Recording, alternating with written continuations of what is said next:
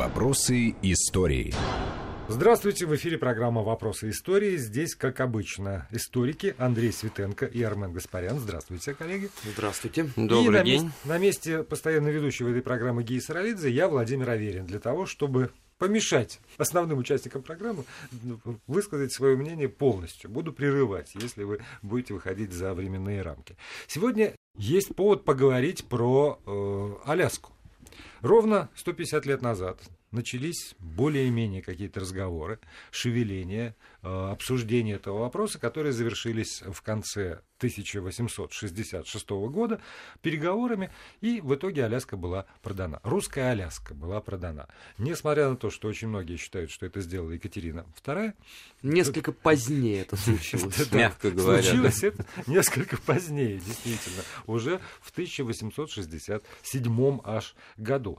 А, мне кажется, что было бы не лишним слушателям напомнить, почему, собственно, Аляска стала русской. Ну вот как раз тут и в пору вспоминать Екатерину II, а еще раньше и до нее Елизавету Петровну, императрицу, дочь Петра Великого, в царствовании которых и началось это уже осмысленное освоение Русской Америки, ну, начало которому было положено открытиями там, Витуса Беринга, да, первыми экспедициями, да, и в этом смысле, что называется, так сказать, вот момент открытия мира, нашими, так сказать, предками, он очень показательным в этом смысле, потому что, значит, ну, Берингов пролив, вообще известная вещь, почему там 14 километров не пересечь и не, так сказать, оказаться на той земле еще новый, новый, новый и новый, да, вот, и, в общем-то, это очень тоже показательно, потому что, конечно, тогда вот с той стороны, получается, что уже с востока, да, вот земной шар круглый, никаких других, так сказать, пришельцев не наблюдалось, и трудно было представить, что они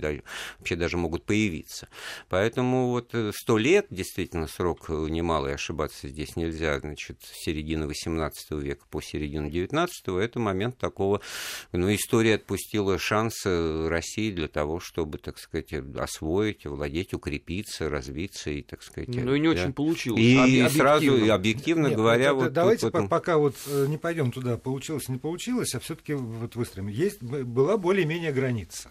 Снизу Канада, ну там в, в, получается Канада британская колония. В каком в какой момент британцы остановились? Э, был, был какой-то договор тоже между Россией и Великобританией по поводу границы канадско Аляскинской, или там просто была пустыня.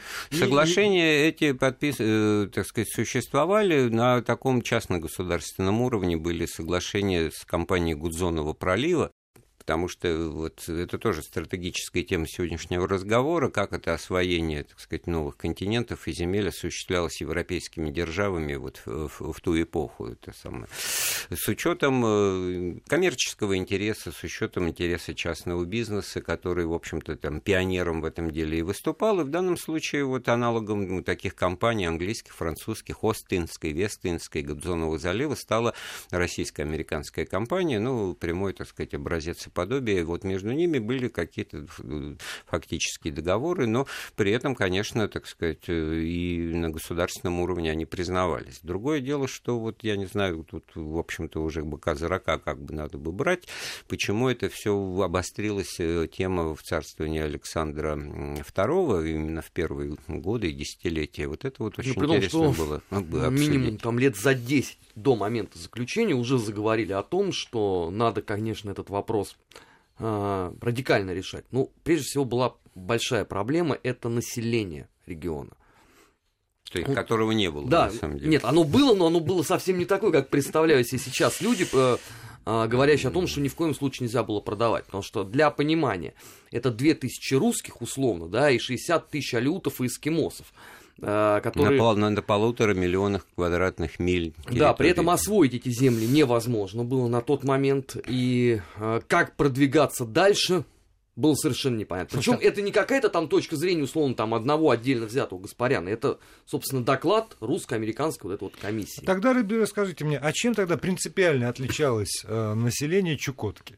Вот там на Аляске было 2 тысячи, 2,5 тысячи Вот, русских, вот, 60 вот. тысяч вот, местного вот, населения. Володя, вот именно а, вот, а на Чукотке можно подумать, что русских было 60 тысяч на 2, тысячи эскимосов. Смотря вот Разница на эту необъятную карту, так сказать, такие мысли в голову любому царю и его советнику неизбежно тоже приходили, потому что для того, чтобы еще добраться до Русской Америки, надо проехать бескрайними, пустынными, неосвоенными землями там, Восточной Сибири, Дальнего Востока, Магаданского края нынешнего, так сказать, по понятным причинам заселенного в другие времена, понятно кем, вот, э, Камчатки и Чукотки, и о чем тут говорить, понимаете, это, ну, получается, что Так а тогда какой да. смысл а в тогда не продать обладании? было Чукотку? Да. Или, Нет, или ну- покупателя не нашлось. Вот я пытаюсь понять э, аргументы. Если там на- нас мало, их много, и вообще это далеко, то давайте, давайте отдадим. А вот как Чукотка или там, не знаю, Ну, что, что контекст- там еще, кон- что, что еще рядом, контекст там времени, северные, э, северные территории. Нас еще, может быть, меньше, э, этих алютов, эскимосов еще больше, и тоже далеко. Это, кстати говоря, вот э, к теме того, что вот э, итоги освоения за 100 лет, условно, начиная с э, Шелихова, с Да. С того, с того, что воспето вот в известной поэме «Юнона и Авось», вот, так сказать, вот получается, что Они к середине желаемых 19 результатов. века э, вот э, тут отдельная очень интересная тема, потому что это частно-государственное партнерство, оно очень показательно было, потому что вот э, вылилось оно тоже, в общем-то, в то, что вместо того, чтобы развивать конкуренцию, здесь бы государство могло, так сказать, пойти по этой линии, и тогда бы локтями, так сказать, толкаясь различные, так сказать, компании, купеческие сообщества, так сказать, могли бы, так сказать, что-то более деятельно и эффективно использовать. Вместо этого возобладала линия на монополию, которую осуществляла компания вот под руководством Шелихова, который выбил у Павла еще первого, так сказать, э, разрешения на учреждение этой российско-американской компании с ее вот таким статусом, который вылился в то, что они, так сказать, э, просили денег из казны на освоение, так сказать, а потом, значит, э, делили уже по законам акционерного общества прибыль, а получаемую на 100% от э, пушнины. От, Но здесь, так- кстати, да, сугубо это экономический меха, да, вопрос, потому что расходы на содержание Аляски многократно превышали доходы. Чтобы мы понимали, доход это только пушнины, ничего другого нет. А расход? О, а вот расход это уже совершенно другая история. Ну, выражаясь там современным языком, это вся инфраструктура. Да, конечно, на обустройство, Не, на ну так поселение, на Новоархангельск и так Там, далее. можно подумать, была укрепленная граница. Вдоль нее ходили солдаты с ружьем. Да вот, даже, вот на, да на что даже там любое расходы-то? поселение типа Форта Рос, ну, Новоархангельское и прочее тре- удовольствие. требовало, так сказать, то, чтобы это все привозилось э, извне.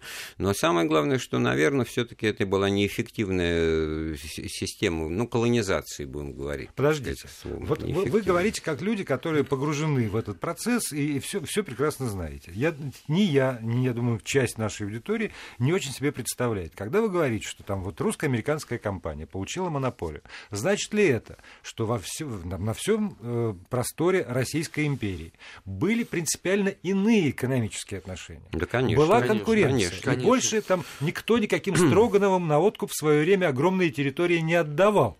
А вот там вот для Аляски была выдумана специальная экономическая категория, вот эта вот русско-американская компания. Но деньги-то считают во все времена.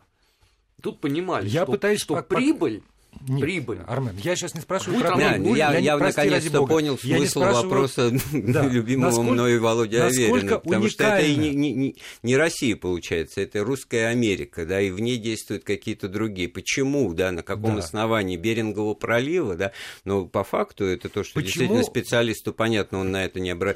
на этом не зашкаливается, да, значит, это действительно была своеобразная форма э, частно-государственного партнерства в освоении вот этих вот суперотдаленных земель, которые были э, вдали от самых отдаленных Опять в лице Чукотки и Камчатки. важно да. было Восточную Сибирь, Тихого как- океана. Восточную, простите, не, не, не гоните коней. Да, Давайте, чтобы было все понятно. Восточную Сибирь осваивали иными способами, иными экономическими э, единицами или, или какой-то Восточную аналогии, Сибирь, аналогии можно провести. Будем Вопросы. говорить, если четко Побережье отвечать, Тихого океана. то другими, да. Во-первых, значит, э, начальный импульс-то давало все-таки, на мой взгляд, я сторонник, так сказать, вот, вот этой точки зрения, что во многом освоение вот новых земель, открытие русских землепроходцев, продвижение России вот, к берегам Тихого океана, это заслуга самого народа, самих людей, активных во всех смыслах, социально-политических, отчасти вызвано это было ну, вот, желанием уйти из-под гнета крепостнического, и тот же самый Дежнев, это был вологодский крестьянин, который почему там вдруг оказался на, на Чукотке? Да потому что в поисках воли казаки, отряды казаков и все эти имена, они, так сказать, почитаемые этих открывателей и прочее, тоже городов Восточной Сибири, Преамурья и так далее. Вот. А потом туда, грубо говоря, доползало за ними рано или поздно государство со своими воеводами, со своими, так сказать, органами власти управления, гарнизонами, регулярным началом, так сказать, и так вот это освоение выливалось в то, что у нас, э, так сказать, э, Россия с точки зрения ее вот этой вот феодальной феодальной сути, своей, своей монархической, крепостнической, она начинала быть вот, ну, просто больше, чем была до этого. Да, значит. А Соляска этот номер не А прошел, Соляска не этого получилось. уже, так сказать, отчасти потому, что времена новые наступали, отчасти и самым главным образом, потому что тут внешняя конкуренция просматривалась. Мы уже упомянули там об англичанах и их Канаде, да, которые, значит, тоже на это дело, естественно, поглядывали.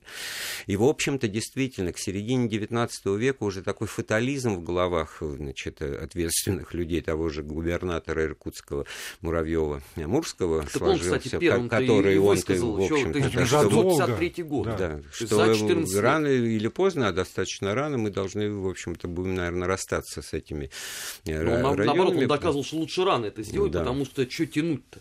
Все равно это стратегический тупик, из э, положения надо каким-то образом выходить. А лучше всего выйти раньше не затягивая момент. Стратегический тупик потому, что не хватит сил удержать, потому что все равно туда будет экспансия тех, кто уже владеет большими территориями на, э, на, там, на континенте, на, там, в Северной Когда уже его рассуждения начинаются с вполне вот очевидной э, э, новации эпохи. Желез, с появлением железных дорог становится невозможно. Уже все, мир меняется, железные дороги. Мы вот говорили в, в прошлой программе о Крымской войне, да, в которой железные да, дороги. Вот это вот, и, кстати говоря, разговор о продаже Аляски у нас тоже выйдет в, да, в эти железные дороги, потому что деньги-то были потрачены на строительство. Москва-Рязань, Москва-Курск, Курск. Москва-Рязань, это мы уже далеко забегаем вперед, но не разворованы, не потрачены, не, не утонули в океане, как только тоже некоторые ну, думают. Там, больше 11 вот, миллионов. Больше 11 это, миллионов. 370 тысяч золотом только сохранили. И тогда это, в общем-то, объясняет вообще э, характер сделки, потому что, знаете, деньги были, было закуплено оборудование железнодорожное, паровозы там и так так далее, значит, у американцев.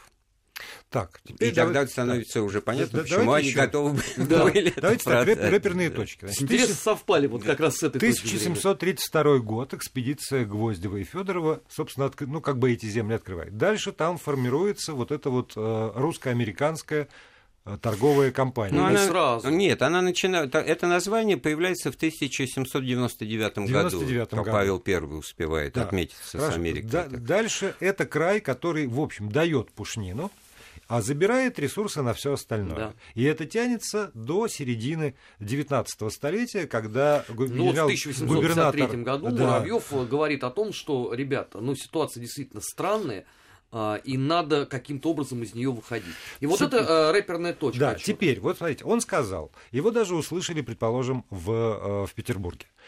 Но это немножечко рынок. И если мы хотим продать, то кто-то должен захотеть купить. Так нет, почему мы должны продать? Еще тут надо добавить, что вот этот доход от этой пушнины начал таять и, и начал вообще сводиться к нулю, потому что лежбища котиков были хищнически истреблены, воспроизводство, а ничего другого нового такого существенного. Вот много Причем говорят это, они, это они... до слов Муравьева, да, а не после да, него. Это тоже очень да. важно. И поэтому вот этот вот интерес к освоению-то он был сильно Э, сокращен сам по себе. Мало того, что он был организован не, не совсем, так сказать, правильно, на мой взгляд, вместо того, чтобы разрешить соревнования и разрешить толкаться, так сказать, разным, так сказать, компаниям, да, разным кланам, там, купцов и так далее. Там поначалу было, кроме компании Шелихова, был, был клан купцов Ласточкиных Лебедевых, которые, значит, в лице ну, Петербурга были ошельмованы, значит, и выставлены как неправильные коммерсанты и лишены всех привилегий и прав. И вот Шелихов и его, так сказать, компания, и его потомки, они, значит, обосновались там на монопольных началах. А потом э, второй этап этой государствления произошел уже внутри российской американской компании, когда ключевые посты руководящие начали, так сказать, занимать не коммерсанты, не купцы, а, а люди как раз ничего в коммерции не понимавшие. Это были, воен... были военно-морские офицеры из команды в прямом и переносном смысле великого князя Константина Николаевича, ну, да, он, младшего по сути брата дела, царя. Да. А Стекель а, уже просто А это то, имя мы было. должны упомянуть, потому что он был главный закоперщик, инициатор и вообще пропагандист идеи продажи Америки, которую он внедрял в голову своему старшему брату. Ну да, он Горчакову писал да. об этом многократно. По-моему, первый раз еще в 1857 году. Горчаков, министр иностранных да. дел, э, фамилию, которую... Которую только про, в положительном мы... контексте. Да, а, в прошлой программе да, как раз обсуждали. И совершенно справедливо. А тут, понимаете, ведь смотрите, какая интересная вещь. Вот к Александру II там претензии, если есть, то не по части продажи Аляски, потому что многие думают, что это сделала его прабабка, да? Во-первых, ну, вот такое наше понимание что Аляску отдали на 99 вот. лет так. А вот нет дыма без огня не бывает, потому что вот когда это же все происходило через несколько лет после окончания Крымской войны. А Крымская война была не только в Крыму, не столько в Крыму, она была повсюду. И англичане бомбили Петропавловск-Камчатский, заходили в Архангельский порт и подходили к берегам Аланских островов в Балтике. И, в общем, это было тотальное противостояние, которое, естественно, вызвало тогда опасение, что они вот тихой сапой по факту своего там присутствия в канадских своих провинциях отнимут и это. И тогда сложился вот интересный замысел, неосуществленный на, на уровне бреда, так будем говорить, когда то ли мы американцам, то ли они нам предложили, давайте оформим ничтожную сделку, значит, э, такую фиктивную сделку, якобы, так сказать, с продажей вами нам э, Аляски на какой-то срок, Откуда, собственно, вот идея и витает, что это вот была аренда, и пора бы ее да, вернуть. Да, 99 лет да, аренды, 90, и, соответственно, и... все, она закончилась, да. и пора Аляску а назад. Для чего это сделано? Для того, чтобы у вас это англичане просто не отняли под сурдинку, пока, значит, эта война э, длится. Тогда надо напомнить вот. отношения между США вот. и Великобританией в, в тот вот. период. А они были достаточно такие напряженные. У всех, что сегодня все абсолютно убеждены, все пам... что на а протяжении всей истории это Нет, в, в одну дуду всегда вместе и всегда против это России. Там Нет, дуда, в если... разные эпохи разные отношения. В 1812 году англичане брали Вашингтон, штурмовали, там чуть было не сказал, зимний, и вообще любой англи... американский школьник знает, это английский школьник будет поражен этой темой, потому что англичане э, об этом не любят вспоминать, а американцы очень даже, что значит войну за независимость, во-первых, она с кем была, против кого, вернее, против против Англии. И потом еще, так сказать, Великая Французская, на, на которой они, англичане, американцы были на стороне Франции, статуя свободы им подарен французами и все такое прочее. Так что, знаете, с этим монархизмом, с, этим британским империализмом там отношения были очень-очень холодные, ну, Многие просто после знанием таким живут и абсолютно уже в те времена, сознание, когда, да, значит... нас считают там в 2014 году вместе, в 41 году вместе, после этого вообще не расстаются. Ну, значит, так было испокон веков. Ну, тогда действовала у, американцев так называемая доктрина Монро, изоляционизм, так сказать, момент э, инкубации внутреннего развития, когда они просто заявили, мы во внешний мир не лезем, нам не до него, и вы к нам, пожалуйста, тоже ни с чем не лезьте, имея в виду вот наши территории. А наши территории, это что такое Америка? Они, в общем, такие достаточно постоянно меняющиеся. Да, так для многих, постоянно кстати, увеличивающиеся. Что была эпоха, когда США никуда не лезли. Для многих это вот прозвучало сейчас, я больше чем убежден, как величайшее откровение в жизни. А вот... и, и для меня в известном смысле тоже, потому что если объявлена доктрина, мы никуда не лезем, и тут вот есть эта русская Аляска. Да, Причем не, не рядом, она не, не примыкает очень... к нам совсем. Это даже не штат Техас, что называется. Она не примыкает к нам. Она через вот эту огромную, черт, Канаду, да. пустыню эту э, лесную и, и снежную. Она зачем? Нет, зачем абсолютно. Вот. И поэтому ну, это... по... заплатили за нее не очень-то много. Нет, ну хорошо, нет, Армен, я, не, я, я не соглашусь, не это не тот я подход. не дам.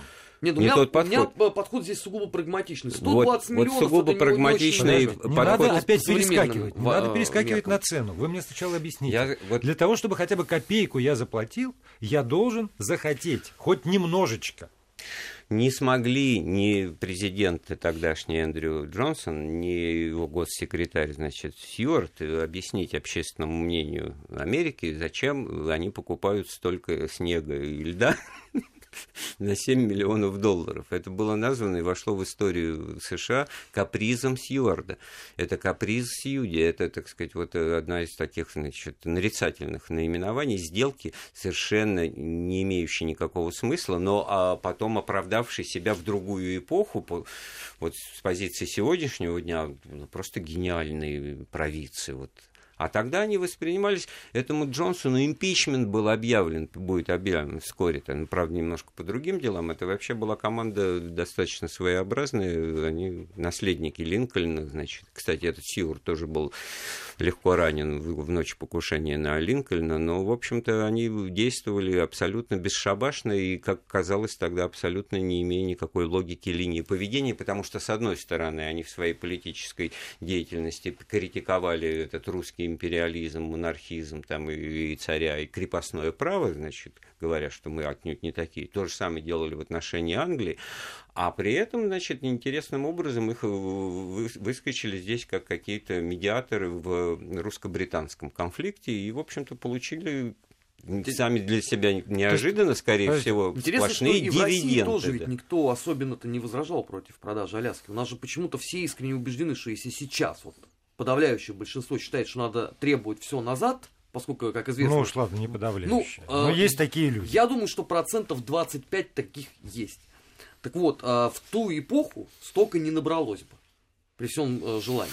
Отношение было понятно какое, прагматичное. Контекст эпохи надо учитывать. И вот смотрите, ну, все-таки немножко так американскую ситуацию ну, обрисовали, до конца нет. Потому что у них только-только кончилась гражданская война. У них масса проблем с тем, что делать дальше, как жить вместе, как эту трещину, так сказать, с юга, юга и севера, так сказать, купировать ее. Потому что до конца XIX века вообще сложно было представить, что какой-то президент США может быть представителем Южных Штатов. Немыслимая вещь. А тут еще какая-то вот никому неведомая Аляска, которая, кстати, никакого статуса штата не, не поимела, это было просто владение, так сказать, ну, просто по факту отсутствия там и населения, и хозяйственного комплекса, экономического и так далее, и так далее.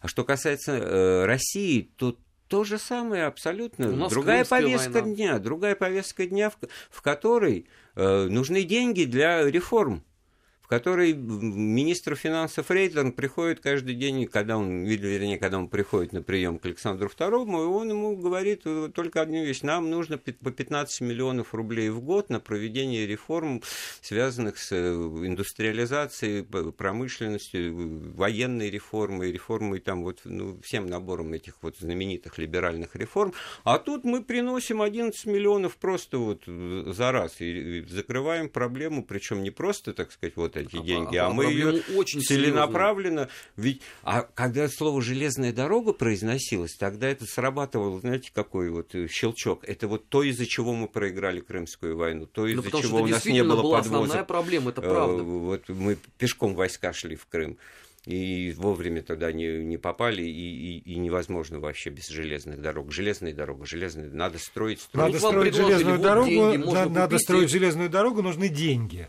Деньги можно достать только в этой ситуации, как казалось, наверное, тем, кто управлял страной.